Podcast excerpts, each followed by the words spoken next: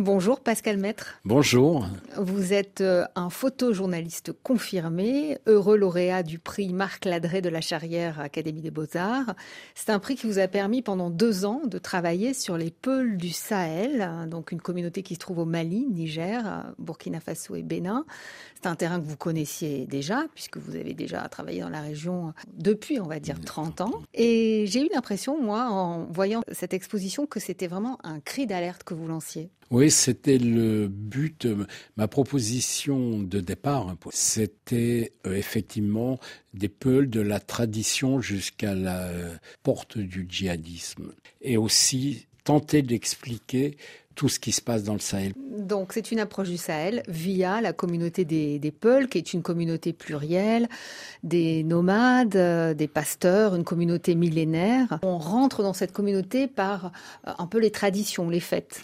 Oui, par les fêtes chez les Wudabé ou Bororo, qui sont des grandes fêtes qui ont lieu chaque année. C'est la fin de la saison des pluies, la plus grande qu'on appelle la cure salée qui a lieu au Niger, dans la région de Tawa.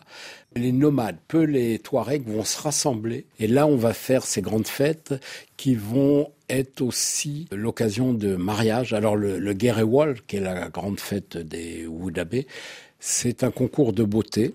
Ce sont les jeunes garçons, normalement, à partir de 17 ans, qui vont se maquiller qui vont s'habiller, qui vont danser et qui vont essayer de montrer qu'ils sont en très bonne santé. Et ce sont les jeunes filles qui vont élire les plus beaux garçons. Beaucoup de couleurs dans cette ah ouais, Beaucoup de couleurs.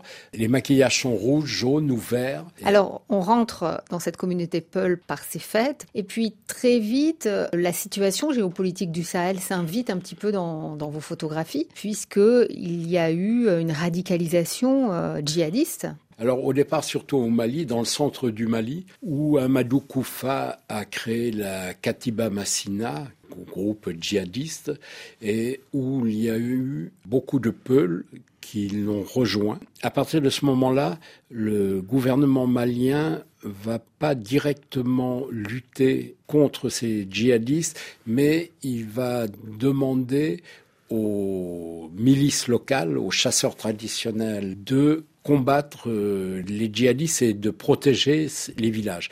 Donc très vite, on est rentré dans un truc un peu incontrôlable. On rentre dans un conflit euh, intercommunautaire, interethnique. Alors on le voit sur une de vos photos, là je crois que c'est des miliciens. Voilà, ce sont des Dozo Bambara, c'est au nord de Djenné. Le chef a une Kalachnikov.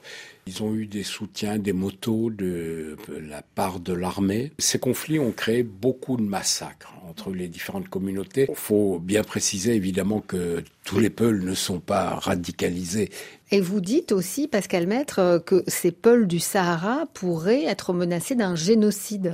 Alors, ce qui a été très inquiétant, c'est que hum, récemment au Burkina Faso, ce que le gouvernement a condamné, il y a eu des campagnes entières euh, sur WhatsApp des, messages envoyés tuer les Peuls, tuer les Peuls, tuer les Peuls. Il y a un risque que ces, ces attaques, ces massacres continuent envers les Peuls. Merci beaucoup, Pascal Maître. Merci à vous.